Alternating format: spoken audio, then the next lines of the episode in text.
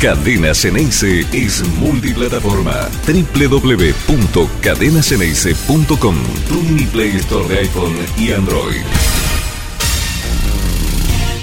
Muy buen día para todos. Buen mediodía, buen jueves santo. Felices eh, Pascuas judías a quien corresponda. Por ejemplo, a nuestros compañeros, a, a Gonzo Zuli, a Dieguito Jutkowski.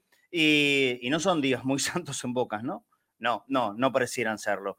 Pero entre tanta vuelta, tanto rumor, tantos nombres, Boca hoy debuta en la Copa Libertadores, ni más ni menos. El gran objetivo de siempre, de todos los años, es su comienzo en la noche de hoy. En exactamente nueve horas, Boca va a estar empezando a jugar su partido contra Monagas en Venezuela. Y acá en Buenos Aires, ¿qué? Acá en Buenos Aires todavía seguimos en la repartija de nombres, muchos al azar, por lo menos sin ninguna certeza de ninguno en concreto, especulando, hablando de momentos, de días, de horas, tic-tacs, etcétera, etcétera, peleas, enojos, discusiones vanas, eh, inexplicables también, pero Boca juega. Hay un partido de fútbol en el medio de todo eso. Y hay un partido de fútbol en el que Boca va a debutar en el campeonato más importante del año, según lo que cuenta todo el mundo. ¿eh? Yo en esta, ustedes saben cuál es mi postura. Yo creo que todo es importante lo que juega Boca. En ningún momento me animo a despreciar la importancia y lo que significa eh, los torneos locales, pero bueno, la Copa Libertadores es la Copa Libertadores. La ilusión o la obsesión para muchos otros es la Copa Libertadores. Y Boca juega. Y no hablamos nada del equipo. Prácticamente nada. Es simplemente saber que juegan los mismos 11, que el otro día le ganaron a Barraca Central y que están en Venezuela. No sabemos más que eso. No hay noticias. Alguno ayer a la tarde en, eh, un Twitter que, me pareció gracioso, pero a la vez que, que, puede llegar a tener eh, cierto viso de realidad, ¿no? Esto a los jugadores los libera, los, los aliviana de presión, de cargas. ¿Por qué? Porque no se habla prácticamente de ellos. Prácticamente no. No se habla de Boca. No se habla de Boca equipo se habla solamente del DT, con todo lo importante que eso es, por supuesto. Pero no hablamos de Romero, no hablamos de Figal, no hablamos de Valdés, no, no hablamos de nadie, no hablamos de Benedetto, no hablamos de Villa, no hablamos de Langoni, no hablamos de Paul, no hablamos de ningún jugador. Una cosa increíble. A nueve horas del partido, pareciera que pocos se han enterado. Si no, si no venimos y remarcamos acá, ojo, che, eh, miren que hoy se debuta, hoy es el partido. Pareciera que esto sería un tema menor. Y para mí no es menor. Para mí es el único tema trascendental, por lo menos en la jornada de este jueves. Porque es el debut de Boca ni más ni menos que en la Copa Libertadores. Yo acá, como vengo haciendo en todos los últimos programas, digo exactamente lo mismo. ¿eh? Información no tengo, no averigüé, estoy esperando si es que marca algo de realidad que va a haber un nuevo técnico de Boca en las próximas horas, en los próximos días, en la próxima semana, en los próximos meses, en los próximos años. Sí, en algún momento va a haber un nuevo técnico Boca. Eso está claro. Pero me parece que nadie sabe concretamente cuándo va a ser. Y seguimos con las especulaciones, ¿no? Aunque hoy, hoy no, porque hoy es el día de partido, pero mañana sí, mañana se anuncia, y si no es mañana es el sábado, y si no es el sábado es el domingo, que el domingo es otro día de partido de Boca, entonces ese nuevo técnico estaría mirando el partido contra Colón de Santa Fe. Y si no es el domingo, ojo, porque se puede quedar errón, porque el lunes ya hay que entrenar, porque el miércoles se juega otra vez contra San Lorenzo. Entonces no hay días disponibles. Es una locura. La verdad que es una locura, un disparate. Entonces, ¿qué es lo, lo, lo mejor para hacer en estos tiempos? Que me parece a mí es ir a lo importante. Lo único importante hoy es que juega Boca. No hay otra cosa más allá. Ni los enojos de Riquelme hace un ratito saliendo a la puerta del predio enojándose con un periodista, colega, como Ezequiel Sosa. Me parece una actitud equivocada, errada, eh, desproporcionada, fuera de tiempo. No estuvo bien Román. ¿eh? No estuvo bien Román, se equivocó, se equivocó. Yo sé que a, la gente eh, en general eh, le gusta esto de, la pelea de los protagonistas contra los periodistas y, va aquel famoso comentario, los mea, los mea, mirá, el basado y bla, bla, bla. No, la verdad que es toda una tontería, es una tontería evitable. Eh, yo, no vi la secuencia en vivo porque estaba trabajando, pero sí lo vi después por, por redes sociales. Eh, muchachos, esto toda la vida ha pasado así. Los canales de televisión pasan imágenes de archivo. Esto es obvio. No entiendo el enojo de Román. Y, lo que me da tristeza de esa situación es que, se está exponiendo que, no hay mucha tranquilidad y que no, se está enfocado en lo importante. Lo importante, repito, para mí es hoy el partido, pero la tarea de Riquelme en estas horas es encontrar un técnico Boca o haberlo cerrado. Eso es lo importante. No que un canal de televisión ponga una imagen más lejana, más cercana o porque esté mintiendo. No, miren, yo creo que se han mentido en cosas inmensamente más graves que el, atuendo circunstancial de Riquelme en un día u otro. Porque me parece que ni siquiera se estaba tratando de tergiversar absolutamente nada con esa imagen. Una tontería y lo fue a apurar a Ezequiel Sosa. La verdad me parece una actitud equivocada, errada. Tampoco es como para, por supuesto, hacer un escándalo de esto ni solidarizarse con ese, eh, porque no fue tan grave. Pero digo, Román es la imagen de Boca. Román es hoy la imagen de Boca, indudablemente. Y esto, ¿saben qué muestra? Por lo menos a mí, a mí me muestra que hay nerviosismo. A mí me muestra que hay un disgusto. A mí me muestra que no hay tranquilidad. ¿Puede ser lógico? Puede llegar a ser lógico, porque hay cosas que, por supuesto, no, no entra del marco de la estricta normalidad. Hoy Boca empieza la Copa Libertadores y no tiene un técnico.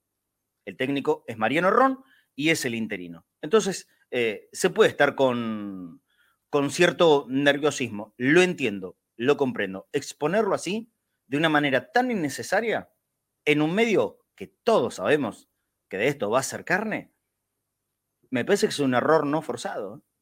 Va, me parece no, estoy absolutamente seguro. Es un error no forzado de Riquelme. No hay que llevarlo al lío, no me parece que sea para hacer un escándalo, pero sí es evitable. Y las situaciones evitables justamente, y valga la redundancia, hay que evitarlas.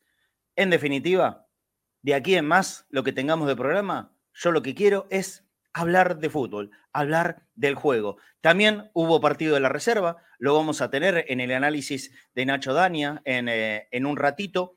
Por supuesto que vamos a hablar del rival de Boca, el Monagas con Esteban Sánchez, y algún agregado vamos a hacer también de los otros rivales que jugaron anoche a las 11 de la noche, horario Argentina, el Pereira y el Colo Colo, que vi el partido y algo vamos a poder agregar.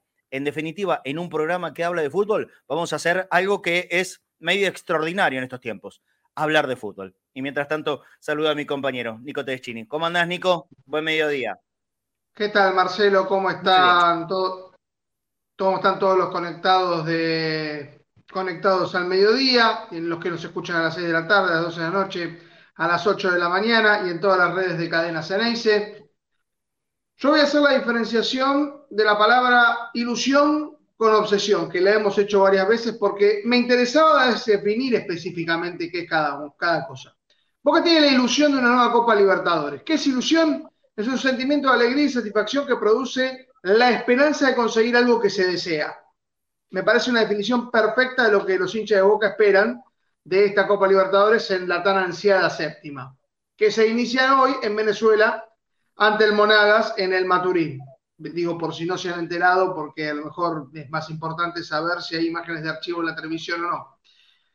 La obsesión por el entrenador, la obsesión es el estado de la persona que tiene en la mente una idea o una imagen fija o permanente y se encuentra dominado por ella. Y creo que también esto le está ocurriendo a los hinchas de Boca.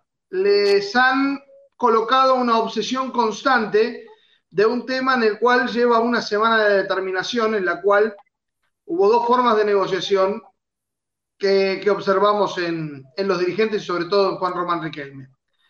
Abierta, como fue la de Martino, a la cual se le dijo que no rápidamente, y cerrada y hermética en la cual no tenemos ni siquiera un solo nombre, ni siquiera una filtración, solamente la especulación de una cantidad impresionante de nombres, junto con la promesa, como si fuera un balcón de Plaza de Mayo, la bombonera, de que se va a conocer el entrenador en la bombonera. Entonces yo debo suponer que el entrenador en la bombonera debe, tiene 15 partidos de 19 que estuvo presenciando. o al menos es adherente y estuvo haciendo los, trámites, porque es la única forma que los socios pueden entrar en la bombonera hoy por hoy. Pero me parece a mí que todo este estilo de circo romano, como que tiene que estar en el balcón y que lo muestre, y que esté al lado de Riquelme, y que se va a conocer lo que mira el entrenador. Paremos la mano, muchachos. Primero hay un partido de fútbol, el cual va a jugar ante el Monagas, lo cual yo digo, esta es la octava vez que va a jugar eh, en Venezuela por Copa Libertadores, ganó 4, empató 3. Sin embargo, en los últimos partidos, salvo el de Zamora, que fue 5 a 1, que no fue un primer partido, lo empató. Si miramos las estadísticas de las últimas 20 veces que Boca arrancó su primer partido en Copa Libertadores, y por 20 veces me repito, desde la derrota de Deportivo Cali hasta la victoria de 4 a 3 con River, con la famosa con los goles de la Torre del 91, Boca empató 10 veces ese primer partido, la mayoría de las veces de visitante, lo cual indica un buen camino, algo normalmente cuando se saca punto de visitante es una buena noticia. Claro que la diferencia con el rival, en teoría, en teoría, indicaría que Boca debería ganar. Ahora, yo no lo tomaría tan claro, Marcelo, porque si hay algo que nos tiene que enseñar los partidos internacionales y lo que dijimos ayer, es que no hay partidos fáciles. Y cuando me refiero a que no hay partidos fáciles, es un equipo ecuatoriano al cual pocos conocen, Aucas, le ganó 2 a 1 a Flamengo, el poderosísimo Flamengo. El otro gran candidato, Palmeiras, también fue a la altura. Perdió 3 a 1 con Bolívar. No sé si fue una derrota digna o es la derrota que habría filmado Palmeiras, pero lo cierto es que perdió. Y como hablábamos, eh, el Pereira, debutante absoluto, empató 1 a 1 con Colo a Colo, en un partido en el cual creo que los chilenos al principio hubieran firmado el empate, pero por cómo se dio el partido, sienten que perdieron dos puntos. Es que fue así, ¿A, ¿eh? ¿a qué me refiero? ¿A qué me refiero en particular? A que los partidos hay que jugarlos. Si uno observa a los rivales, Boca no debería tener problemas en pasar la primera fase.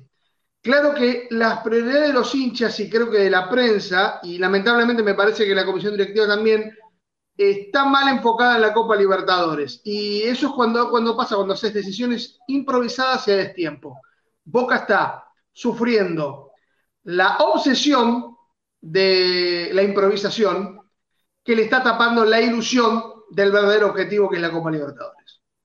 Bueno, pero la ilusión nunca va a dejar de estar, ¿eh?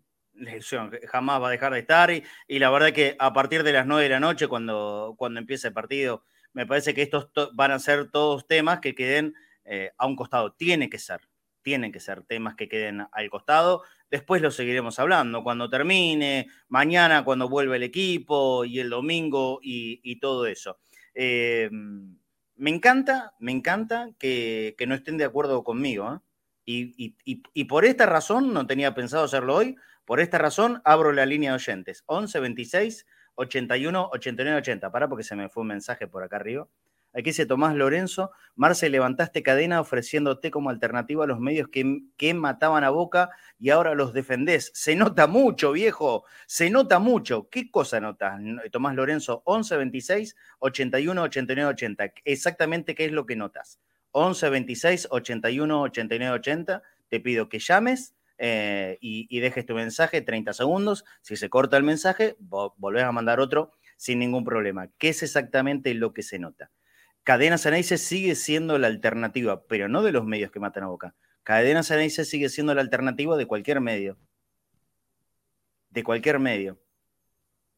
Yo comprendo acá ¿eh? Eh, y tengo muy en claro que es un público que ama a Riquelme y me parece extraordinario, bárbaro. Cada uno quiere, ama, idolatra a, quien sea. Eh, no soy una persona que esté para, tener ídolos. Mi ídolo fue, fue mi viejo y, amo con, locura a mi hijo. Eh, después eh, evalúo de acuerdo a las opiniones que voy teniendo y sobre actitudes que me gustan o no me gustan, o que estoy de acuerdo, o no estoy de acuerdo, ni más ni menos que eso. A mí no me cambia quien esté en la dirigencia de turno. Yo les pregunto a ustedes, pero pónganse la mano en el corazón, ¿eh? con la mano en el corazón. Si esto que pasó hoy con Ezequiel Sosa, que, que no es amigo mío, sí tengo una muy buena relación, Pero amigos, eh, yo no, dentro del periodismo no tengo ninguno. Amigo, lo que se llama amigo, no tengo periodistas amigos. Eh, si, esta, si esta situación que pasó hoy, que por si hace falta, lo reitero, dije, no me parece que sea nada grave. Simplemente estoy viendo a un Riquelme que muestra eh, una actitud nerviosa con algo que es innecesario. Me parece que en otro tiempo Román no se hubiese molestado ni en pedo a salir a la puerta del predio. Román no se mueve de ahí, ¿vale? Seamos serios. Román no se mueve. Y hoy salió a la puerta del predio para reprocharle por un teléfono una imagen de, una foto, de un, video de archivo que estaba pasando Teisa Sports. Si esta actitud de salir del predio lo hacía, por ejemplo, Angelici, ¿qué estarían diciendo acá? Pero pónganse una mano en el corazón, ¿eh? De verdad lo digo. Pónganse una mano en el corazón. Si esta misma actitud, exactamente lo mismo, de todo, lo mismo, no hubiese estado la figura de Román, a quien se adora, porque es el máximo ídolo de la historia de Boca para muchísima gente. Para otros no, pero para muchísimos sí.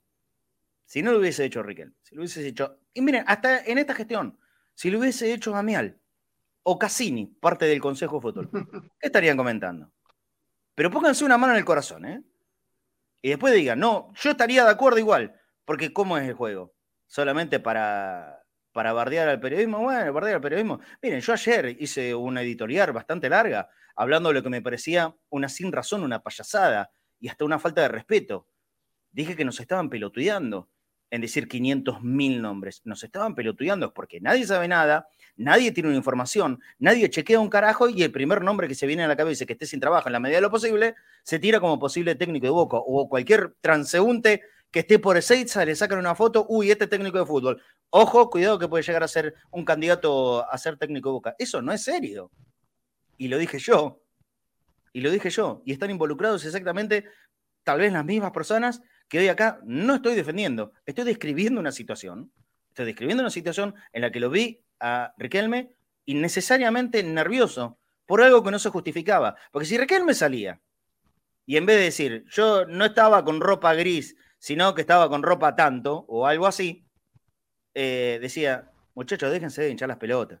Están desde hace una semana tirando 450 mil nombres. No es serio. Si Raquel me hubiese dicho eso, la verdad, yo tengo que venir acá a decir, estoy de acuerdo. La verdad que Román tiene. Nadie sabe un carajo, nadie sabe un carajo. Están tirando nombres al azar. El encargado soy yo y todavía no lo anuncié y no lo voy a anunciar y vamos a ver si lo voy a anunciar algún día. Si hubiese eh, sido esa actitud, me parece bárbaro. Pero mostrarles desde una foto, un celular, que están mintiendo porque no estoy con este. No, muchachos, todos sabemos que la tele usa imágenes de archivo desde todos los tiempos y lo seguirá haciendo. Es así. 11 26 81 89 80. En un ratito tenemos a Pancho y en un ratito también vamos a tener el resumen de la reserva de Boca, que me parece que perdió, ¿no? ¿Perdió? 2 a 1 perdió. Después tenemos más o menos los detalles.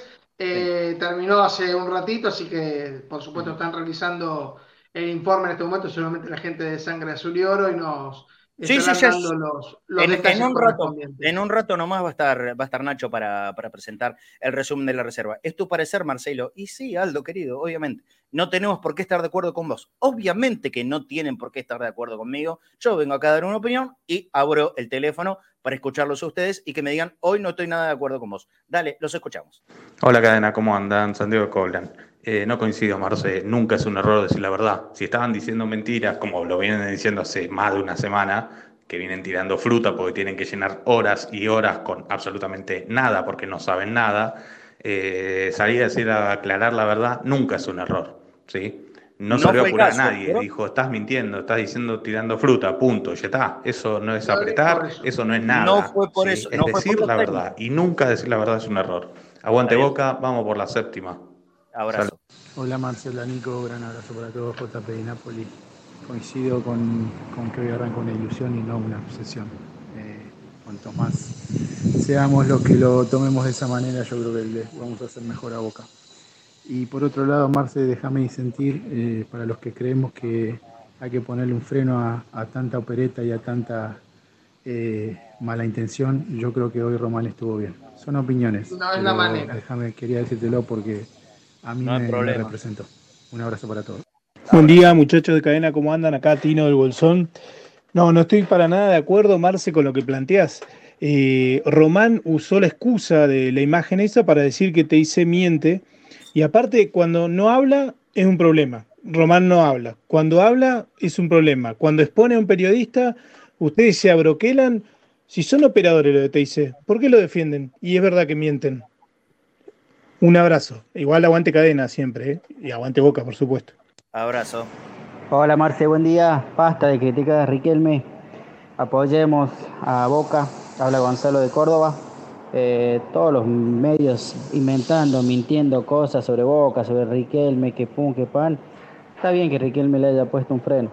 Está perfecto. Que hablen de Riquelme, a él no le importa. Está perfecto. Aguante Boca. Marce, Nico, Sergio José de Paz. La verdad que con lo que respecto a Romano estoy nada de acuerdo con lo que decís Marce porque cuando habla, porque habla. Cuando no habla, porque no habla. Este, para mí estuvo perfecto lo que dice. Si están mintiendo, que salga y los, y en la cara. Y que se banquen el cachetazo. Porque después el periodismo para ensuciar y decir cosas que no son, son mandados a hacer y después se protegen con el que no puedo revelar mis fuentes. Y no es así. O sea, si le gustó ensuciar, que se banquen el vuelto. La verdad que no, no estoy nada de acuerdo con lo que decís. Abrazo grande. Hola Marcelo, el mensaje era del día anterior, obvio, Omar Espila habla, perdón. Eh, con esto, sí, me gustaría que se ocupara de otras cosas, Riquelme, más que de eso. Y si quiere ser coherente, es ahí esos mismos medios a los que va y le da la nota a él, que hable con los medios partidarios y no le dé de comer a los contras, ¿no? Si no, ¿de qué sirve quejarse? Pero no pasa Hola, eso. Marce, Santiago de Colan de vuelta. Eh, ya hablando de fútbol, basta de otras Dale. cosas. Eh, yo creo que el técnico va a ser Martínez. Creo que están esperando, que por eso tardan tanto, porque hay que Tecne- Tigre tiene que arreglar su técnico y otras cuestiones. Y yo creo que están esperando a que termine esta fecha de, de Sudamericana y Libertadores. Así que yo me la juego que va a ser Martínez. Hola Marce y. Nico, soy Emanuel. Verónica. Eh, acabo de llegar a casa y veo Marce que está mm, recibiendo palos, pero no entiendo por qué. No, no pasa Eh, nada. Recién llegué. No Hola pasa nada. Marcelito, Ningún palo. habla Sandro y familia de Villa Crespo, Bostera. Sandro. Eh, saludos a Nico. Arranca la ilusión, como dijo Nico, la verdad lo felicito. No, lo que hizo Riquelme no hay que darle demasiada entidad, ya está. Fue desenmascarado que mienten hasta con un buzo. No, no pasa nada. No hay Es que que darle son- demasiado. Libertad de prensa, sí, pero mentira, viste, también hay que ponerlo en su lugar. Marcelo, y te bancamos, sos este, la transmisión, son la transmisión bostera por excelencia, pero hay que desenmascararlo esto, ¿viste? Eh, basta, termínenla, que la Escúchame, Marcelo, no puede ser que nos vivimos quejando de que te dice que la, de la corporación nos vive condicionando a referir, nos vive tuiteando a morir en contra. Y porque Riquelme sale y dice una verdad, le caemos a Riquelme. ¿De qué lado estamos al final? ¿Cómo es el tema? Nos quejamos y después cuando hace algo bien o mal, pero hace, también nos quejamos. ¿Cómo es el tema? Hola Marcelo, buenas tardes. Último y quiero que hable Nico porque me está pidiendo rato. Piñeiro, dale. Todavía desde Castelli hasta el fin de semana. Eh, no, yo no, no salgo a defender el Texas por la verdad. Eh, así lo hubiera hecho, ojalá algún día Angelis hubiese hecho una cosa así. Con el odio que le tengo a Angelis, ojalá en un momento hubiese dicho, están mintiendo descaradamente. Están vendiendo fruta, te dice vende fruta. Basta. Un abrazo. Voy a diferenciar para mí un par de cosas, Marcelo, con respecto a lo que me parece que hay. Hay, una, hay un doble sentimiento que me parece que está jugando en forma equivocada. La frase de Riquelme, no le mientan a la gente, sacada de contexto, representa a, a mucho hincha de boca que a lo mejor le molesta tanto, tanta especulación sobre la información.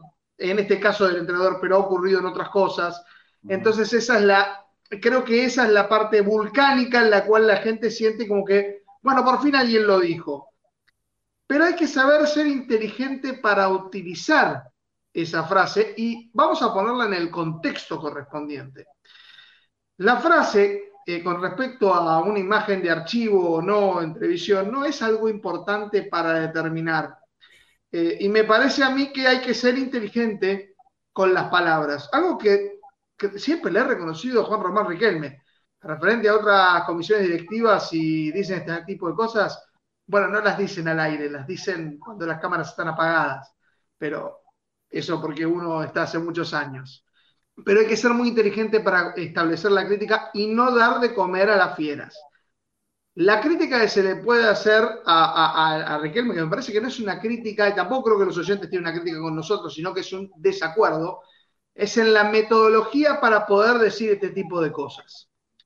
Entonces, si hubiera hablado sobre una cosa, por ejemplo, voy a dar un ejemplo. Cuando a Meal lo agarran en el aeropuerto y dice, dejen de tirar nombres de técnicos, estás diciendo exactamente lo mismo sin la confrontación. Lo que pasa es que... Es que me pareció mucho más oportuno eso que esto.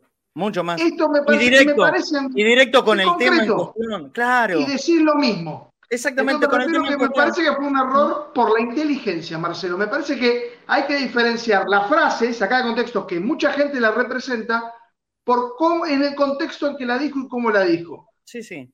Me pareció un poco inteligente de Riquelme, lo cual me sorprende, porque es un hombre muy inteligente para declarar. Acá cuesta eh, a veces eh, entrar cuando la, gente está enojada por, por algún tema. Yo hice una editorial larga ayer, larga, me parece que fue clarita. Dije que nos, nos toman de pelotudos, de pelotudos en el juego de los 500 nombres para técnico de boca. Y que nosotros tenemos que saber defender eso, pero defendernos a nosotros mismos. Y no por eh, consumir tal o cual medio. Yo ya dije que en ese jueguito no, entro, no entré nunca porque, porque voy a entrar ahora. Por supuesto. Hoy Riquelme fue a hablar con Ezequiel Sosa, enojado, fastidiado, le mostró un teléfono, una captura de pantalla, por el color de un buzo. Por el color de un buzo. Otra vez, lo dije hace tres minutos, nuevamente. Si Riquelme hubiese abordado a Ezequiel ahí en la, en la puerta del canal, que por supuesto que Ezequiel no tiene responsabilidad en esto, entendamos que son cronistas, ¿eh? Y la, función y la tarea que cumplen los cronistas que no tienen nada que ver con, con los otros, con los que mandan en serio. Pero bueno, más allá de eso, es al que tiene a mano representando ese medio, que en este caso es Tays Sports. Dicho sea de paso, uno de los dos medios con los que más habla Riquelme. ¿No? ¿Estamos de acuerdo en eso? ¿Estamos de acuerdo? Que Riquelme habla con Tays Sports, con ESPN y en una tercera escala con TNT. ¿Estamos de acuerdo en eso? Díganme, porque si no, no sigo. ¿eh? ¿Estamos de acuerdo con eso? Con TIC, con ESPN y con TNT.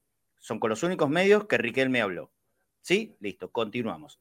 Entonces, lo abordó a Ezequiel Sosa, que no tiene gran poder de nada, es más, ni siquiera es el cronista fijo de Boca del día a día, está Aguilera, eh, como podrían haber sido, qué sé yo, Martín Costa o Martín Arevolo, tipos que tienen muchísimos años y más chapa. Pero lo abordó a Ezequiel Sosa y le cuestionó el color de un buzo. No lo dijo, no le dijo, mira, en tu canal hace una semana que están 24 horas por 7 24 por 7 tirando nombres de posibles técnicos. Todo lo que están diciendo, o la mayoría de lo que están diciendo, no es verdad. No le dijo así. Le cuestionó el color de un buzo. Ahora, pero yo entiendo, y, lo veo acá, lo veo acá. Eh, lo que les encanta, lo que les encanta es que Riquelme vaya a, no, pero que Riquelme vaya a confrontar con, los periodistas. Esto es, esto es como cuando en su reunión eh, mensual o, cada dos meses con, la gente de, Viñolo, también eh, supuestamente los enfrenta y los, confronta. ¿Saben qué? Eh, por más que les duela esto, por más que, por más que les sea un, agujerito en el corazón, ahí es bien, no les importa que les confronte a Viñolo, a Fuchs y al, al resto de los que están en el panel. Lo único que les importa es que Riquelme esté al aire, porque el, el negocio de ESPN es tenerlo a Riquelme al aire, no que se pelee. Si se pelea y ustedes se enojan, más negocio todavía. De eso se trata este circo. ¿O no lo entendemos? ¿O no lo entendemos? Miren que Riquelme no habló nunca, ni va a hablar, ya lo aseguro, ni va a hablar con periodistas partidarios. No va a hablar Riquelme con cadenas en Eice, ni con Boca de Selección, ni con Somos Boca, no va a hablar con nadie. Y sí, claro que lo pedimos, porque en una de las preguntas en, estos días, Marcelo, ¿vos pediste personalmente? Sí, claro. No menos de 50 veces. Sí, claro. No tengo ninguna posibilidad de aproximarme. Hablo con todos, menos con Riquelme, como en la gestión anterior, hablé con todos menos con Angelici. ¿Qué sé yo? Es la parte que nos toca, tampoco me molesta. La verdad que seguimos haciendo el programa y yo sigo haciendo mi vida normal sin haber hablado con Angelici y hoy sin, haber, sin hablar con Riquelme. No pasa por ahí el tema. Pero digo, eh, ¿cómo es? ¿Nosotros defendemos esos medios? ¿O el que le da el privilegio de las notas y de las exclusivas y de las primicias es justamente Riquelme a esos medios? Reflexionenlo, ¿eh? Yo sé que venir acá a, decir, hay algo de Riquelme que no me gusta, es completamente pianta espectadores u oyentes. Bueno, la misma historia de siempre. Yo no vengo acá a mentir.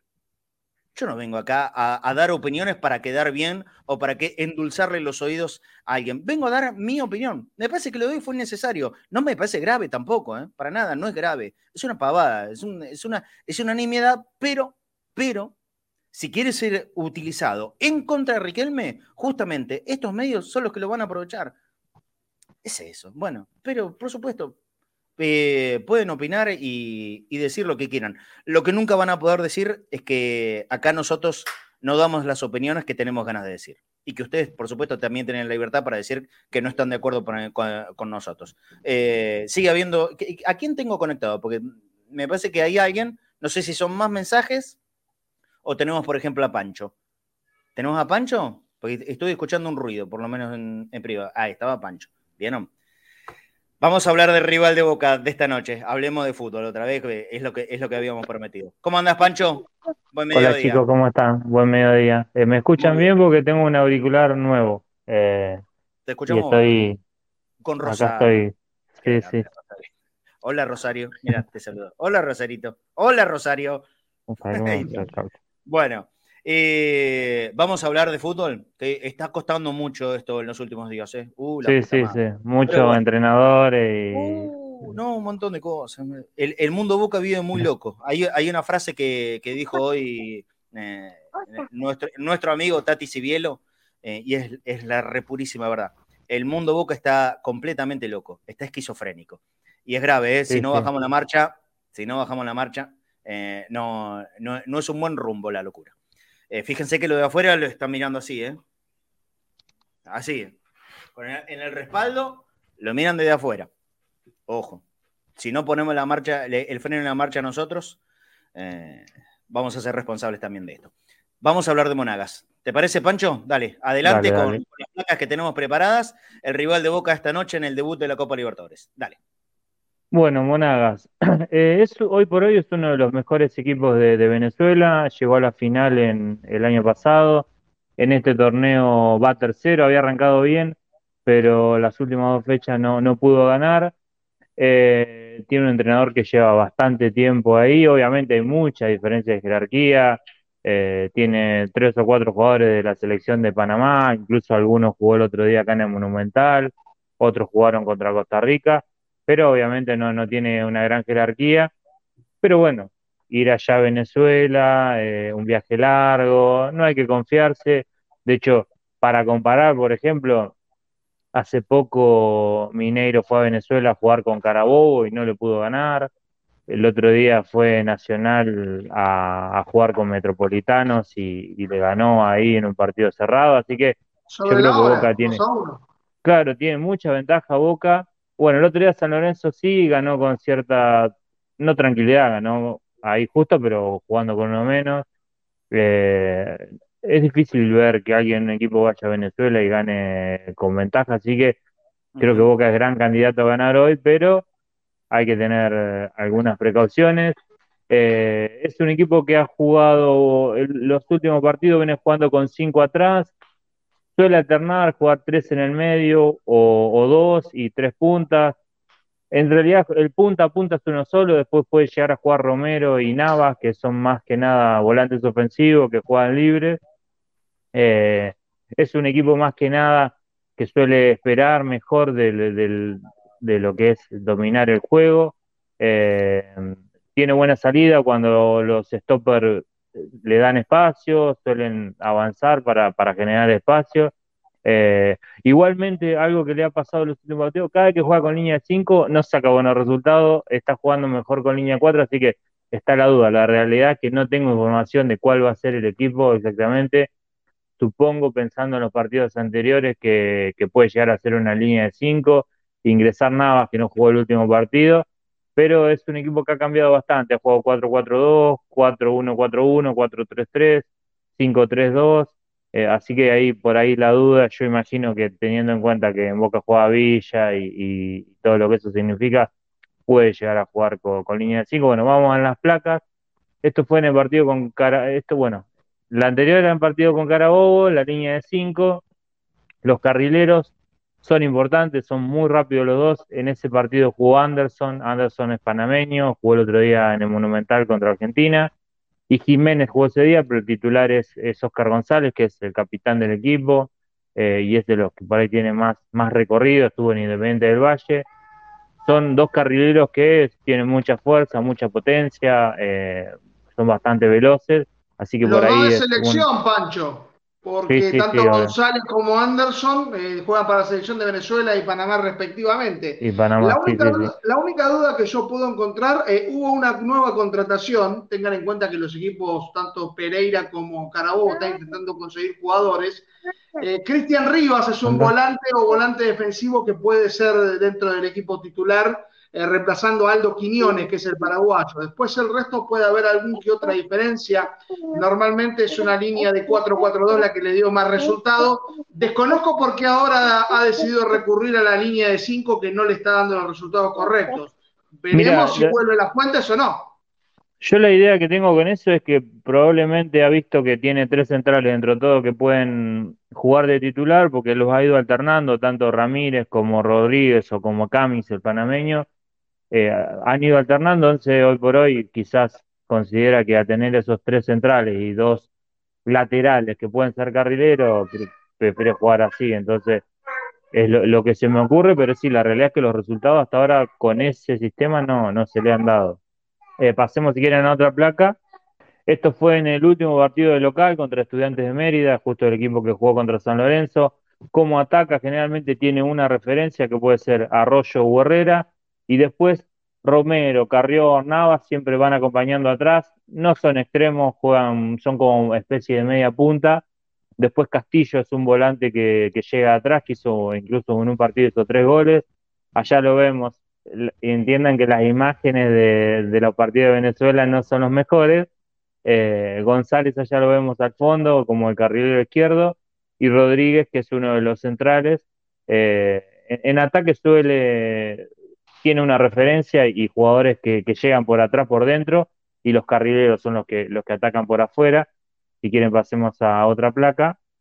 Esto fue en un partido con, con Táchira, eh, también una línea de 5, ese partido con Táchira lo perdió sobre la hora, pero es algo que, que le viene pasando, no, no, no ha podido ganar con esa línea de 5, la línea de 5 siempre con los tres centrales que son Ramírez, Cummings y Rodríguez, González y Anderson son generalmente los carrileros titulares, ahí Quiñones es el 5 posicional, y Castillo y Romero son dos de, lo- de los volantes.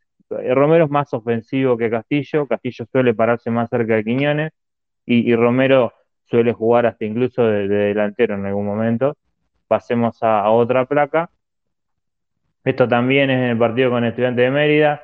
Eh, las imágenes son muy, muy cerca, pero bueno, es para más o menos demostrar que eh, la línea de cinco en defensa y los tres volantes, que Castillo, Quiñones y, Carrión. Eh, y bueno, pasemos si quieren a otra por ahí en el partido con en este partido por ahí es donde, donde se ve más claro la imagen. En ese partido estuvo, arrancó jugando como una especie de 4-1-4-1 y terminó jugando un 4-4-2. Ese partido creo que lo termina ganando 2 a 0. Eh, en ese partido el que no estaba era el panameño Cummings y entonces jugaban Ramírez y Rodríguez como centrales. Jugó Ruiz de 5, pero generalmente juega Quiñones.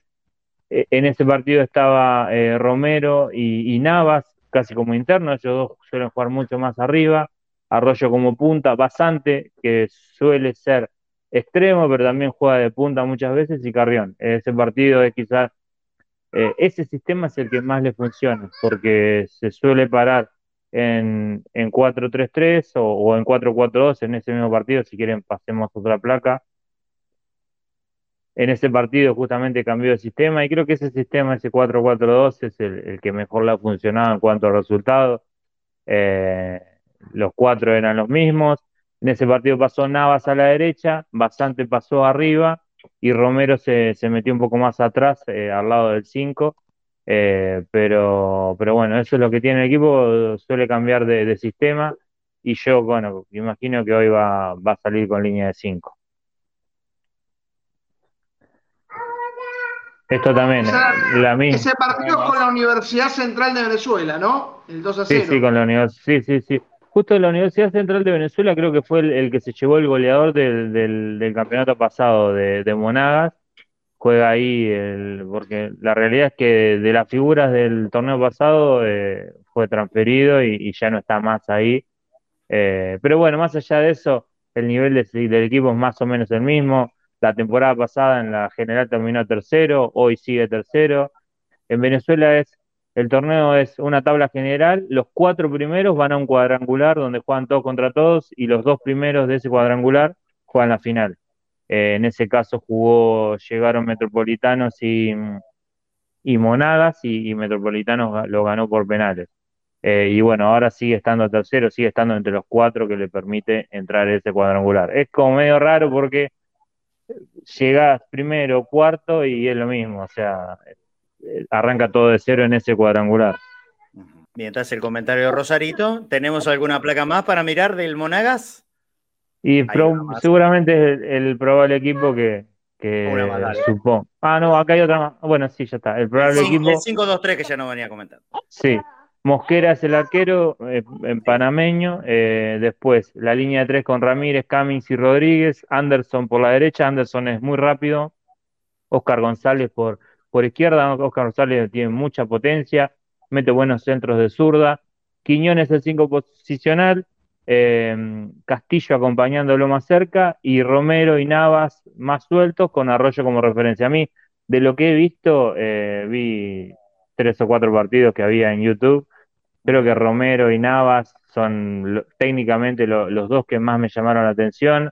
Creo que Castillo tiene buena dinámica y después los carrileros eh, son buenos y, y nos pueden llegar a complicar. Y Arroyo tiene, tiene potencia.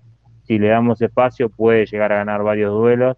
Pero más que nada, creo que Romero y Navas son lo- los dos que más, más me han gustado en cuanto a lo técnico y a todo. Pero bueno, la Pancho. realidad, como dije recién, sí. Hagamos, la contraposición, ¿no? Con lo que va a, presentar Boca, son los mismos jugadores que, le ganaron a Barracas, lo recuerdo acá, por las dudas, Romero, Figal, Roncaglia, Valdés y, y Fabra, en la mitad de la cancha Paul Fernández, Varela, Ramírez, Langoni, Benedetto y Villa. Em, ¿Está bien que se repita por la estructura, por la forma que tiene de jugar el Monagas? ¿Está bien que Ron repita los mismos 11 y el mismo dibujo que el otro día? Sí, yo creo que sí, porque es lo que, lo que es- el otro día el, el equipo respondió bien y es lógico repetir. No creo que Boca vaya a cambiar su forma de jugar por, por Monaga, porque la realidad es que Monaga se va a adaptar a Boca porque hay mucha diferencia de jerarquía. Así que sí, después sí hay que tener algunas precauciones, porque yo creo que la línea de cinco de ellos, con un Anderson que va y viene, va y viene y tiene mucha capacidad física, va a lograr doblegar a Villa y a su vez Boca suele sufrir bastante contra carrileros que, que van muy por afuera. eh, así, ahí tiene que, que ajustar algunos detalles, ver cómo los va a marcar, porque Ron el otro día vi que a Villa y a Langoni les pidió más sacrificio para atrás, pero no es lo mismo marcar a un lateral que marcar a un carrilero. Hay que ver si ¿Hasta deciden marcar a no? Anderson, Claro. hasta dónde llegan, ver si, lo, si los van a marcar, lo va a esperar Figal y Fabra, o si uno de los dos eh, extremos baja. Esa es una de las claves porque si no puede pasar que se te tire Romero y Navas contra el lateral y pase el carrilero solo y, te hacen un 2 contra 1 que a Boca le, pasó bastante seguido. O quizás le dice a Ramírez que, ayude un poco a Fabra para liberar a Villa.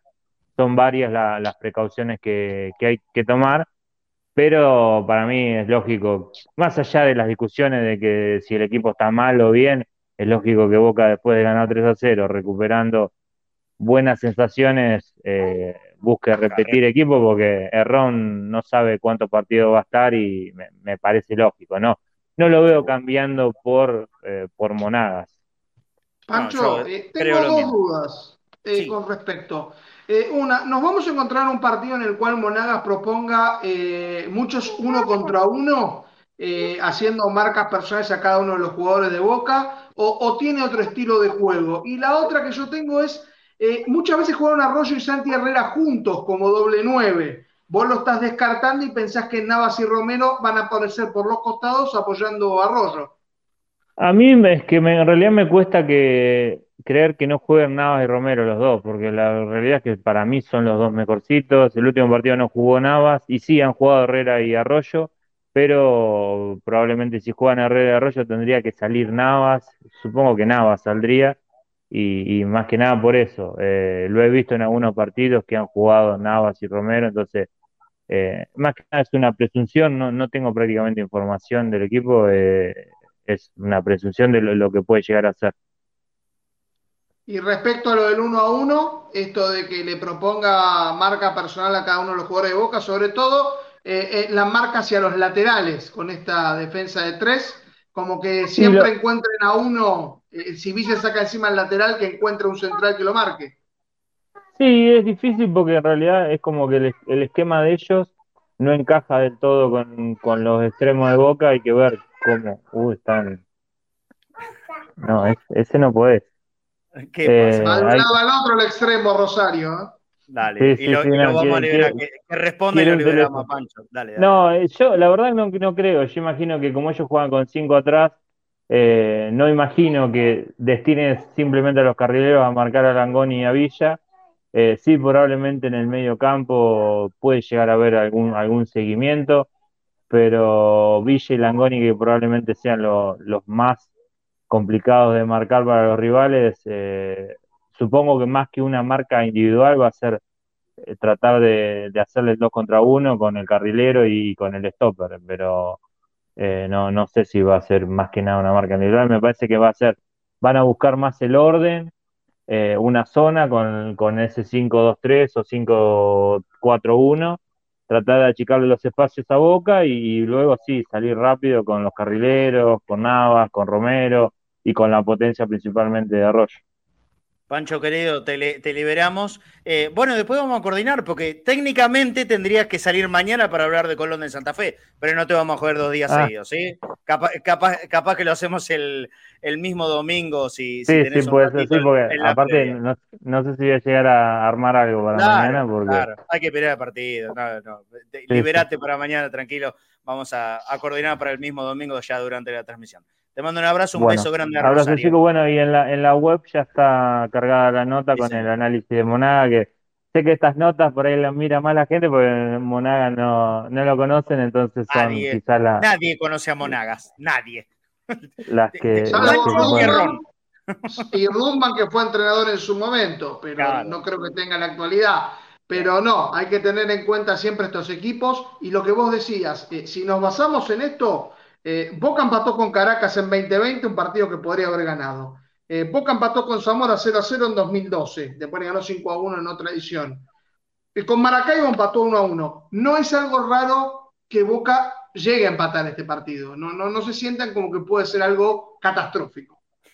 No, es por eso, como yo dije, o sea, eh, Carabobo, que más o menos está en el mismo nivel que, Monagas, eh, hace poco Mineiro fue ahí y, no le pudo ganar llegó bastante, pero también le, Carabobo le llegó, así que no, no, es candidato obviamente Boca, pero ojo, ojo porque sí, un empate te pueden sacar, te pueden sacar algún punto, más allá de que el grupo de Boca dentro de todo creo que salió bastante favorecido y, no tenía, pero bueno, eh, estaría bueno que Boca para ratificar lo de Barracas eh, consiga un buen triunfo y con claridad. aparte ya es empezar sacando una ventaja, ¿no? Ayer empataron Pereira y Colo Colo y meter un triunfo de visitante, yo te diría que te daría una tranquilidad grande, grande, grande ya para todo el resto del grupo. Chao Pancho, abrazo grande. Abrazo chicos, nos vemos. Muy bien, vamos a dar eh, rápidamente vuelta a la página porque hoy jugó la reserva. Confírmenme si está Nacho conectado, por favor. Nachito Dania, ahí lo tenemos. Nacho, ¿cómo estás? Buen mediodía, bienvenido. Buen mediodía, ¿y me escuchan bien? Sí, te escuchamos. Perfecto, Nacho. Te escuchamos. estoy, desde la compu para que no se me vea con los recuadros negros de la otra vez. No, No Eh, pasa nada, se te ve y se te escucha bárbaro. Bueno, contanos, jugó la reserva esta mañana, 11 de la mañana en Santa Fe, ¿no es cierto? Eso, primero que nada, buenos días para, buenos mediodías para vos, Marce, y para Nico, y para todos los oyentes. Eh, si quieren ya, nos metemos de Vamos viendo la imagen, dale. El, el resumen que les pasé a los chicos. Boca, empat- eh, Boca perdió 2 a 1 con Colón Mm. en Santa Fe. Ahí sí se puede frenar, nomás aparece la formación, estaría buenísimo, y la vamos diciendo. Ahí, Ahí está. sí.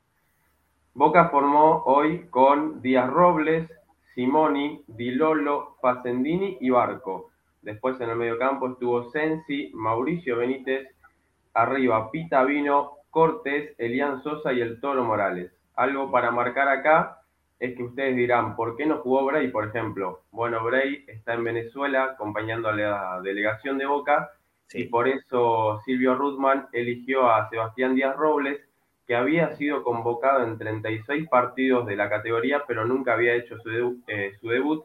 Y también recordemos que entre semana eh, firmó su primer contrato como profesional hasta 2027 con Boca. Muy bien, muy bien. Ahora sí continuamos con las imágenes entonces de Ahora vamos. Bueno, ahí el comienzo del encuentro en el cementerio de los elefantes. Recordemos esta modalidad de la reserva de eh, abrir la cancha principal, digamos, para los encuentros de, la, de lo que era la vieja tercera. Ahí vemos la primera de Boca con un tiro eh, medio flojo del Toro Morales. Y acá, eh, a los 16, casi 17 de la primera etapa, el golazo de Brandon Cortés. Un Boca que tuvo dos momentos en el partido. En el primer tiempo prácticamente lo dominó de principio a fin, lo que sí no pudo marcarlo tanto en el marcador. Y, y un Colón que aprovechó las que tuvo. Las que tuvo Colón fue más decisivo y, y por eso lo terminó ganando eh, en el segundo tiempo. Ujú. Ahí nomás, después del gol, Boca tenía esta de Elian Sosa y se van a ver reiteradas llegadas de Boca, bueno, acá con un cabezazo que se va lejos de Dilolo, pero ya a los 25 empieza a llegar Colón. Este es un cruce tremendo de Facendini, si no la pelota iba derechito al gol. Y acá a los 37 lo que los decía. El gol de Colón, que lo hace, lo hace, perdonen, Luciano Pereira, el número 9, aprovechando esa pelota que quedó bollando en el área y eh, Sebastián Díaz Robles nada pudo hacer, estaba muy próximo a la, a la cercanía del arquero y no pudo hacer nada para, para definir, para definir, digamos, la tajada. Ahí vemos una de las más claras de Boca, una corrida larga de Pitavino que se va cerquita al palo, capaz no se decidió entre el centro y el tiro al arco, porque si no llegaba al Toro Morales por el medio. Ya eh, acciones del segundo tiempo con un disparo de afuera de Brandon Cortés, que fue de lo mejorcito que tuvo Boca hoy en la mañana de Santa Fe. Después este tiro que ataja bien el arquero de Elian Sosa, después también en el rebote rápido de piernas el arquero del conjunto santafesino. Y acá viene el 2 a 1 de Colón, le ganan arriba a Simoni y nuevamente el 9, eh, Luciano Pereira, define ante Sebastián Díaz Robles, que no puede hacer mucho, le queda la pelota muy cerca de la mano eh, y Colón marcaba el 2 a 1 en el partido a los 17 también de estos segundos 45 minutos. Después de esto el partido se hizo muy cortado, muy peleado, friccionado, se puso caliente el partido, para decirlo de alguna forma. Acá un cabezazo de Elian Sosa también, la saca el arquero con una mano, después pega en el palo, fue increíble que esa jugada no haya sido gol de boca. Acá también eh, una jugada del conjunto local, que esta jugada, así como la ven, estuvo parado el partido fácil 10 minutos después. Por eso el árbitro adicionó, como se ve bien ahí, 10 minutos más. Sí. Acá, en 26, ya cuando se cerraba el encuentro, se va expulsado Axel Aranda por tirar la pelota doble amarilla. Y acá viene una jugada más importante del partido. Boca lo empataba a falta de 6 minutos y el árbitro cobra outside. Ahí paré la jugada. Outside cobró. Si se puede volver a ver. Ahí está. Mira, perfecto la imagen. Outside cobró el árbitro. La verdad yo no lo veo de ninguna manera. No, pero que es el un jugador escándalo. Saltando. Ya el jugador de atrás no participa en la jugada, ¿no? No, claro. No, Por eso digo, es la única opción que se me ocurre. no tiene nada que ver con el gol, porque está saliendo en realidad de la jugada. Es una cosa increíble. ¿Seguro que cobraron offside o, a una posible mano? Porque ahí puedo llegar a adivinar que hay una mano. No pude ver, cobraron offside. El, línea levantó la bandera, eso fue lo que mostró la transmisión, que ni siquiera pudo mostrar una repetición. Esta la tuve que hacer yo ahí medio como pude para intentar descifrar de si era un, un offside válido o no, pero... Sigue siendo transmisión por el streaming de la liga, ¿no es cierto? Así es, hace aproximadamente cuatro o cinco fechas, eh, ya no se ve más por YouTube, realmente no entiendo el por qué, y se pasa solamente por la página de la LPF y De mala calidad, de mala calidad en general esas transmisiones, ¿eh? eh muy, muy baja calidad. Había transmisiones anteriores que se cortaba eh, cada dos minutos. Bueno, yo, recuerdo el partido con Banfield que les pasé el resumen y les tuve que pedir perdón porque el segundo tiempo casi ni se vio. No, Realmente desmejoró un montón en ese sentido. Bueno, parece, la, parece Facebook cuando estaba en la Copa Libertadores que tenía el mismo problema. Que no, por eso no, no, corrió. Yo, Creo que están intentando vender un sistema de streaming, pero que no, no, está teniendo resultados. Que contraten Stremeame, avísenle, porque realmente es un desastre. Si, si, si le cobraron offside mm, a Chico Boca que ponían empate, es un bochorno. Directamente. Un bochorno. Al juez, de, bueno, al juez de línea de, ese lugar le, le, tienen que decir, listo, gracias por todo, retírate de acá. Recordemos que no hay bar, eh, por supuesto, en la reserva. No, obvio, obvio, obvio. No, pero es un error muy grave, ¿eh? Estaba un año habilitado ese chico. No metros, en años estaba habilitado. Dejemos joder. Bueno, bueno, a todo esto, entonces perdió, perdió la reserva. ¿Y, cómo va quedando? Un tanto relegado, ¿no? En la tabla de posiciones. Y hace dos partidos que no gana. El anterior empató con Barraca 0-0 en el predio de Seiza. Hoy perdió con Colón. Y se encuentra en el puesto eh, número 16, si no me equivoco, con 13 puntos. Décimo quinto en este momento. Ahí está. Gracias, Nico. Con 13 puntos a 11 de la punta, que la tiene River con 24. Ahí está. A 11 del puntero que es River. Y, bueno, veremos si en la fecha que viene, que será el lunes a las 8 también en el predio eh, con San Lorenzo, recordemos esto de que se invierte la localía. Si Boca juega de local, la reserva es de visitantes. Si, la reserva, eh, si Boca juega de visitante, la reserva de local. contra San Lorenzo. Y ahí también veremos si sigue dirigiendo Silvio Rudman, que en realidad es el DT de la cuarta, o si vuelve a su puesto original Mariano después de, que, de, que Boca pueda conseguir un técnico de lo que se está hablando hace tantos días. Eso sí, entre tantas especulaciones, esta vez aciertan y, Boca para el partido con San Lorenzo tiene, tiene un técnico nuevo, ¿no es cierto? De, darse de esa manera, sí, lógicamente volverá, de esa manera, volverá a reserva y también Claudio Morel Rodríguez. Exactamente. Bueno, eh, te, vamos a esperar entonces, Nacho, para, ese resumen con San Sí, Nacho. Una cosita más, que ya que estamos hablando de la reserva, eh, hay 15 chicos de los juveniles que están en la lista de buena fe de la Copa Libertadores para este 2023. Ahora los vamos a pasar a nombrar y vamos a hablar un poco de ellos rápido, no va a ser nada extenso. Sí, sí, métele, métele.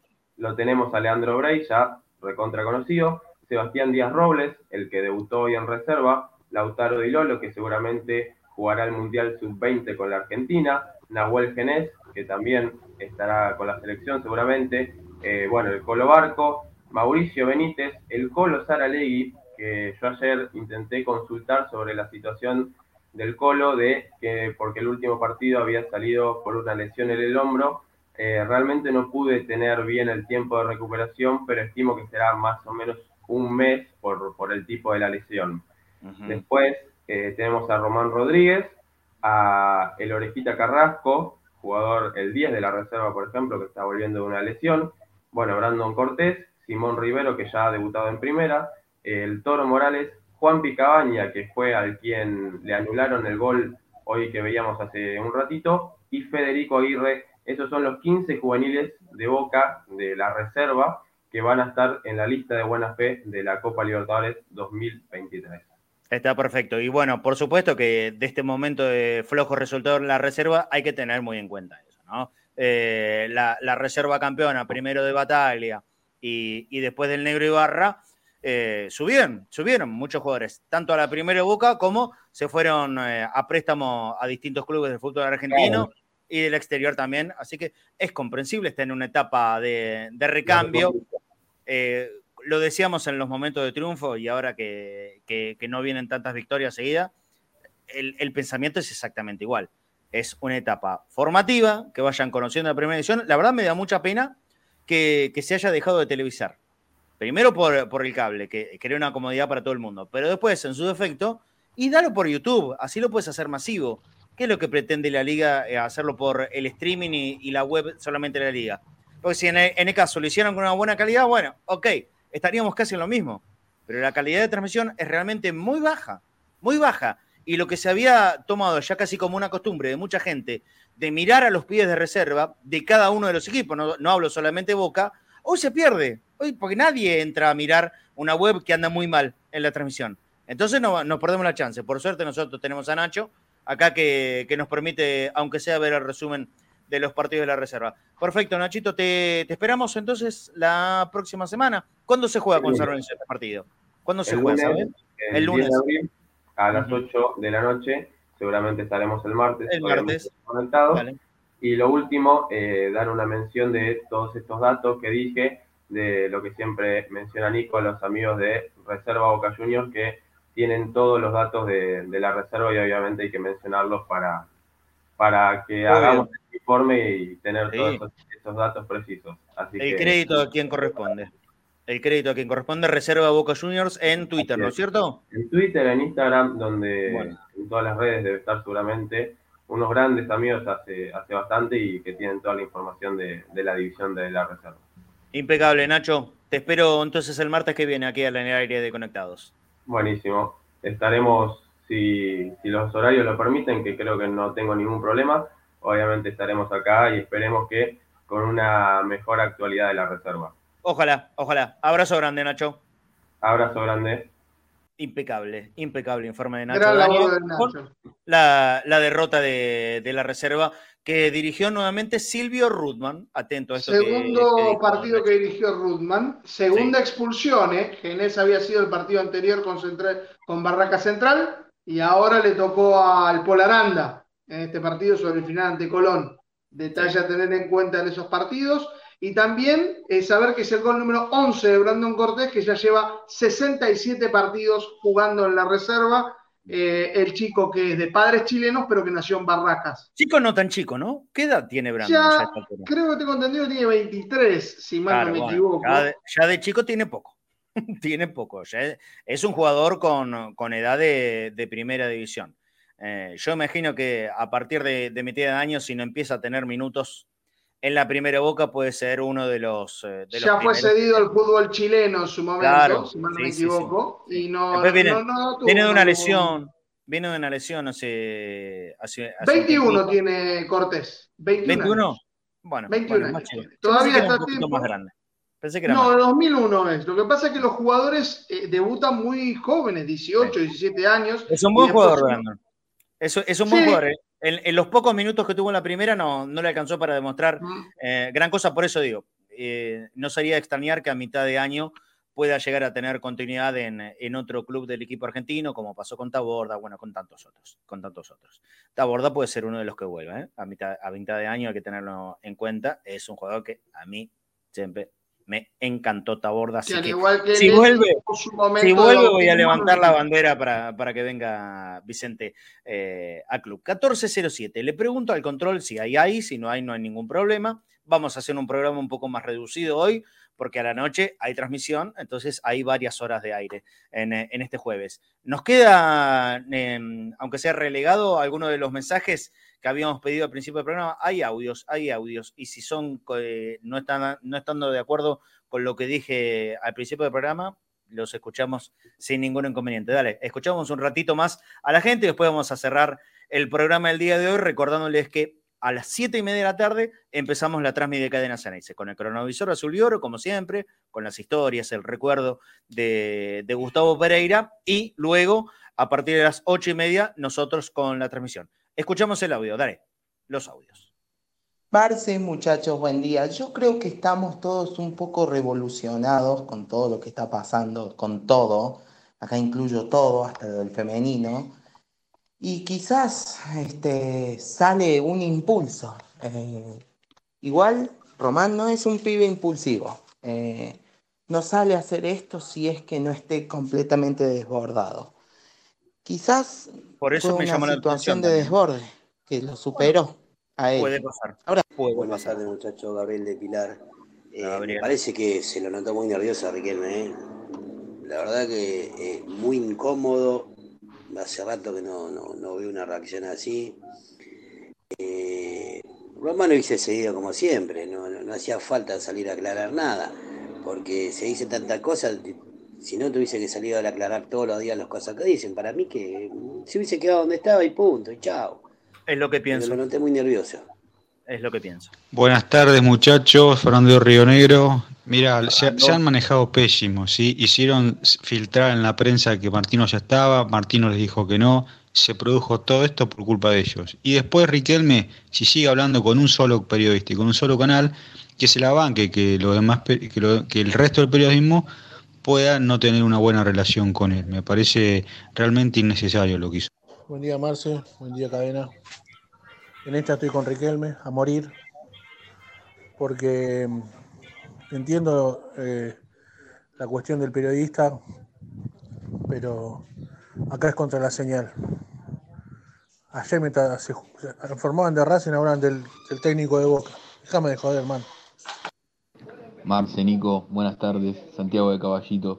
La verdad que me importa muy poco si Riquelme salió o no salió, si hay un técnico o no, el tema de la danza de los nombres. A mí lo único que me importa es que hoy juega Boca, que hoy debutamos por la Libertadores, que el equipo tenga un buen partido y que se traiga los tres puntos. Después todo lo demás se ve este, y será tema de análisis para, para mañana cuando sea. Así que por lo menos ese es mi pensamiento. Les mando un abrazo grande y aguante Boca. Abrazo. Marce, en esta no te banco, ¿eh? Porque hay una guerra declarada. Acá hay que darse cuenta que hay una guerra declarada, los medios contra esta dirigencia. Ayer lo dijo Ameal, dejen de tirar nombres. Lo que hoy dice Riquelme no es por las imágenes de archivo, es por toda la cacería que viene sufriendo esta dirigencia con errores, lo reconozco porque hay errores, pero esto es una cacería. Buen mediodía, cadena. No estoy de acuerdo con tu postura, Marcelo. Para mí, estoy del lado de Román en esta. Al salir a desmentir un medio como TIC. Habla Hapsi. ¿Se cortó? Bueno, la verdad que no, no vi lo que pasó porque no consumo esos medios de mierda, literalmente. Pero qué bueno que, qué bueno que Román de una vez por todas se dé cuenta que esos son medios de mierda y que no tiene eh, periodistas amigos. Es mentira, no son tus amigos, Román. Dejate de joder, dejale de dar, de dar nota de esos medios de mierda. Buenas, ¿cómo andan acá? Maxi Castelo. Lo dudo que deje de Eh, darle arranca nota. una nueva ilusión. Vamos Boca, vamos por la del mundo, ¿eh? Este año es nuestro. Y lo que hizo Román, y en algún punto colapsás también. Te iban tirando dardos todos los días. ¿Cuántos nombres tiraron ya esta semana? Son 500. Como 100 nombres. Te tiran dardo por todo, te pegan por todo. Pasó lo de este muchacho de las inferiores. Eh, también uno es ser humano y tiene sentimientos, ¿viste? El chabón se cansó, salió y se lo dijo en la cara. Hola Marcelo, después de lo que pasó en Taste Sport, puse la tele y vi cómo el Marcelo Palacios y todo el panel este, dilapidaban a Román con comentarios irónicos, etcétera. Así que en esta no te banco. ¿eh? El periodismo es muy antiboca desde siempre y hoy lo volvieron a demostrar. ¿Saben cuál es el Bueno, problema? sí, Después fueron y lo vieron. con respecto a- al fútbol, Ese es el problema. estos jugadores ya no tienen más márgenes. Estos jugadores ahora tienen que ganar todo. Todo. No tienen margen. Se terminó. Se comieron tres técnicos. No tienen margen. Ahora tienen que ganar todo. En todo lado, en toda condición. No importa la altura, el calor, no importa nada. Hay que ganar. Hola Marcelo Omar, eh, pero me refiero a que yo he visto acá, por lo menos en el chat, o sea que las notas que dio Riquelme y los demás integrantes del Consejo siempre fueron en esos medios, eh. A eso me refiero. Eh, por lo menos es lo que yo he visto. Y a mí me gustaría más que no hablara con ellos, pero sí que hable con los medios partidarios. Hola Marce, hola Nico, acá Lucky. Mamita querida, loco. Cuando los medios de comunicación salen a tirar mierda permanentemente hacia Boca, empiezan a inventar un montón de cosas, operan sistemáticamente, salen a decir un montón de cosas sin poder comprobar absolutamente nada de lo que dicen, lo quejamos. Ahora, cuando sale una imagen representativa del club a contraatacar contra ellos, también lo quejamos. Dejémonos de joder, loco. Basta. Es una histeria colectiva, pareciera ser que hay en gran parte con algunos. Vamos, loco, aguante boca y nada más. ¿Quién genera la histeria? Porque e, esta es mi duda, perdón. Si hay un consumo constante de a ver qué dicen, eh, eh, la, rueda sigue, no, se va a cambiar. Eh, vos podés decir exactamente lo mismo que intentó decir Riquelme de otra forma no estoy criticando el mensaje, lo que estoy criticando es la inteligencia para colocar ese mensaje. ¿Se entiende la diferencia? Entonces, y no vale después estar, dicen esto de los medios y de esto, que, pero después si nos lo ponemos a observar o te llegan o algo, hay forma de contrarrestarlo en forma más inteligente. Creo que Riquelme encaró este problema en particular, ¿eh? este, ¿eh? no en general todo lo que habla, de manera poco inteligente. Y no significa que se critique el mensaje que da. ¿Se entiende la diferencia? Buena pregunta, hace Pombero Justiciero. ¿Román habló de Tello? Porque en el pasar de toda esta discusión, ¿no? De las horas, a Boca le pusieron a Tello. con San Lorenzo. A Tello, en el primer clásico del campeonato, nos pusieron a Tello, muchachos. Último partido con Racing. Hacemos silencio de radio, ¿no? Para, para, hagamos un silencio de radio. Nos pusieron a Tello. ¿Qué onda? ¿Qué hacemos? ¿Está todo bien? Si el árbitro se equivoca. De los árbitros no hay que hablar, ¿no? a Tello nos pusieron. Está, listo. No, porque yo ya eh, eh, ayer eh, tuve, ah, tuve, respondí un tuit de un, un periodista identificado con San Lorenzo que estaba llorando a Tello, pretendiendo hacer creer que Tello es un tipo que puede beneficiar a Boca. Tello. Tello. Todo llora, Marcelo. No, no, no, no, no, no, no, no, Bueno, bueno, pero el problema es el, el, video de archivo de TIC. Pero Boca lo, lo dirige Tello con San Lorenzo. Tello. Está todo bien, ¿eh? Está todo bien. Y Marcelo Palacio, bla, bla. La verdad. ¿Qué quieren que le diga? Pero a Boca lo dirige Tello, seguro. Eso está confirmado, que lo dirige Tello. ¿Sí? Bueno. Ah, una cosa no quita la otra. No, no, sí está todo bien. Está todo bien. Fíjense de qué lado están panqueques, dice Sergio, Sergio Varela. Che, hay que estar de un lado. Sergio, yo te diría que eh, decidas vos de qué lado querés estar. ¿De qué lado, de qué lado querés estar? ¿Querés que, ¿Querés que se diga solamente lo que endulza tu oído?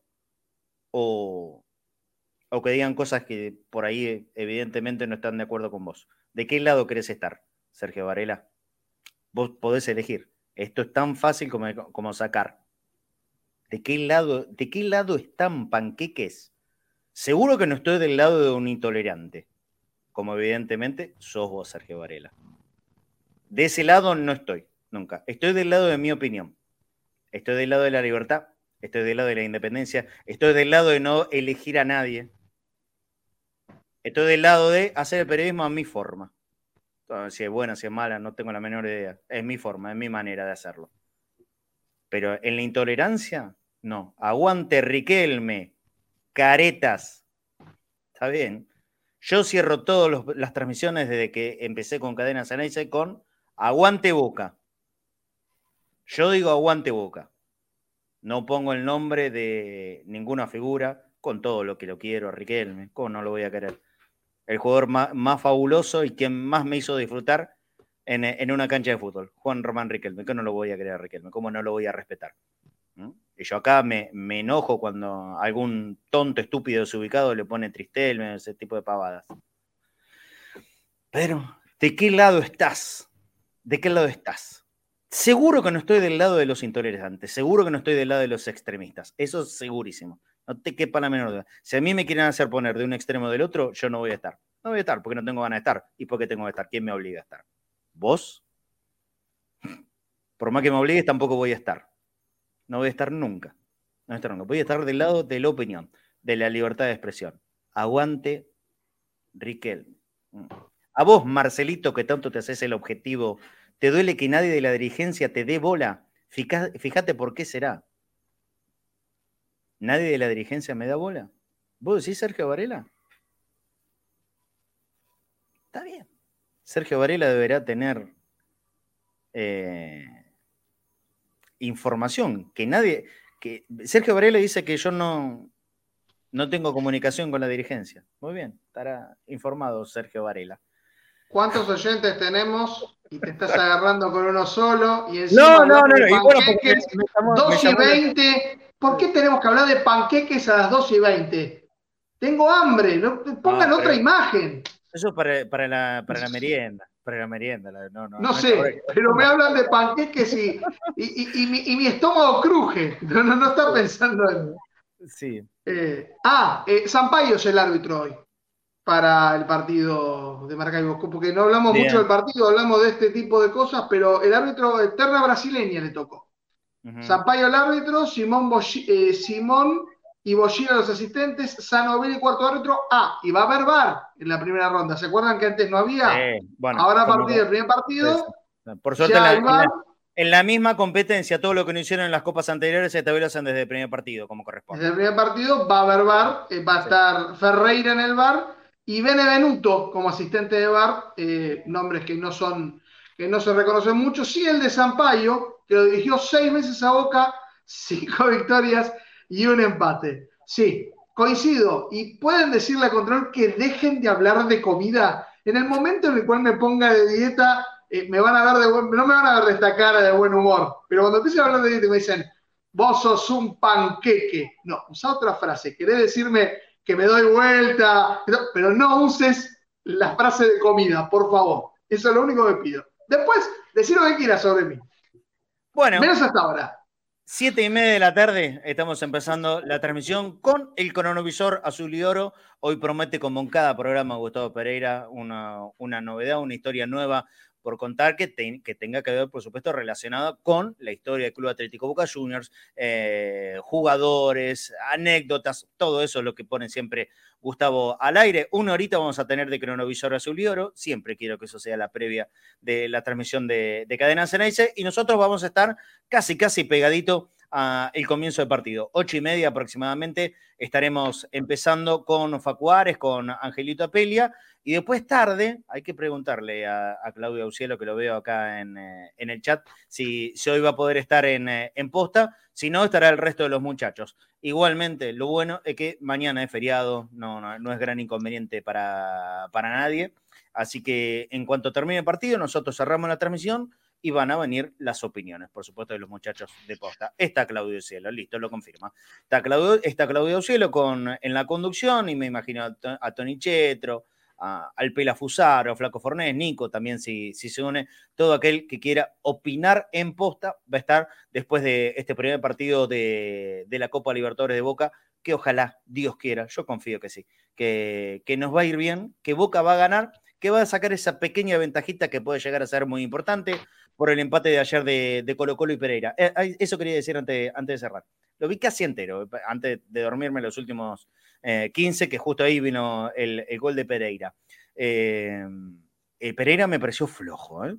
Flojo, flojo, con algunas Alguna cosas- tabla de Colombia. Sí, con algunas cosas a, a tener en cuenta que eh, la mayoría son jugadores muy altos, algunos rápido, no todos. Los defensores tienen una cantidad de problemas técnicos eh, que, que me asombraron. El Colo Colo en el primer tiempo sacó una diferencia de un gol por un penal que se tuvo que repetir. Tuvo que haber metido alguno más, pero tampoco le sobra nada. ¿eh?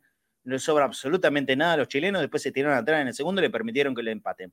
Pero en, un partido normal eh, le tendría que haber ganado. Le tendría que haber ganado el Colo Colo. Terminó 1 a 1. Es un resultado que para mí favorece a Boca por esta simple razón. Si hoy se puede ganar, ya le vas a sacar dos puntos de ventaja. La lógica indica que en la bombonera a todos estos rivales Boca le tiene que ganar. Así que de esa forma, si vos ganas los nueve en cancha de Boca y le sumás tres, como mínimo, como mínimo tres de visitante, yo creo que no va a haber ningún inconveniente para que Boca eh, pase y como primero en, este grupo de, la Copa Libertadores. Ojalá que no me equivoque, no me estoy apresurando, simplemente estoy sacando una conclusión de lo que vi ayer. Vi dos equipos pobretones, sobre todo el Pereira, y que increíblemente Colo Colo no, no lo supo aprovechar, me parece que era un partido para guardárselo en el bolsillo tranquilo desde el primer tiempo. Hoy ganamos 2 a 0, dice Antonio 29, ojalá, sea quien sea, ojalá. Eh, Nico, te, te queda algo más y nos vamos, ¿sí? Nos vamos. Simplemente para decir que va a ser el sexto estadio venezolano que visite eh, Boca Juniors, va a ser la primera vez que juegue en el Maturín, que es el estadio con mayor capacidad de Venezuela, inaugurado para el 2007, para esa Copa América, 51 personas pueden ingresar. Recordemos que no va a haber público de Boca porque están sancionados del último partido ante Corinthians. Ni, periodistas, argentinos, Ley. Que no Tengo entendido que no, que no va a haber cronistas argentinos. Mira vos. Eh, octavo, no es fácil llegar hacia allá. Tengamos en cuenta que es un viaje hacia Caracas y después hay que tomarse un segundo avión hacia Maturín. Es casi ir hacia Trinidad y Tobago, eh, pegado a la Guayana. No, no es fácil acceder a, ese estadio en particular, a ese lugar. Si hubiera sido Caracas, yo creo que hubiera habido algunos periodistas, pero es tener que haber un segundo avión, ser el primer partido de Copa Libertadores, también los medios no envían sus, cronistas últimamente, entonces es, lógico. Octavo partido, octavo equipo venezolano que va a enfrentar. Siete fueron por Copa Libertadores. Anzuategui es el único que no lo enfrentó por allí porque lo hizo en, si no me equivoco, en un partido amistoso. Y hay dos antecedentes de Copa Libertadores un día como hoy, 6 de abril. Derrota ante Cruzeiro 2 a 1 en la Copa Libertadores del 94 como visitante en el Mineirao y de local en 2005 la goleada al Pachuca de México 4 a 0. Esos son los números. Será el octavo partido, como decíamos, por Copa Libertadores en territorio venezolano. Boca ganó 4, empató 3. Las últimas veces, como decíamos, 1 a 1 con Caracas en 2020 y con Zamora la goleada 5 a 1 del equipo Ceneice. Boca es favorito, pero Boca tiene que cuidarse porque es un equipo que le va a jugar a muerte. Lo han tomado como el evento del año para ellos recibir a Boca Juniors, como bien nos decía Gilberto en la información en Venezuela sin Maturín. Abrazo, Nico. Hasta mañana. Abrazo grande. Y no, en realidad nos vemos en posta a, ah, la, noche haciendo el análisis y después, por supuesto, en Conectados al Mediodía con un poquito más tranquilo el análisis. Dale. Romero, Figal, Roncaglia, Valdés y Fabra, Paul Fernández, Varela Ramírez, Langoni, Benedetto y Villa. Los 11 jugadores que van a debutar en la Copa Libertadores 2023 para Boca. Lo mejor para ellos, el apoyo de todos los hinchas, más allá de las cuestiones eh, que tienen que ver con, ah, con el técnico, las peleas, las discusiones. Bueno, ya está. Lo importante es hoy a las 9 de la noche. Aguante muchachos, ¿eh? A defender la camiseta de Boca como, como corresponde y a tratar de ganar, a tratar de traer los tres puntos a casa que van a ser muy importantes. Me voy con uh, la frase que no digo nunca en el Conectados al Mediodía, pero para que quede bien en claro cuál es mi postura. Aguante Boca, nada más que Boca y solamente Boca. Abrazo grande para todos. Chao.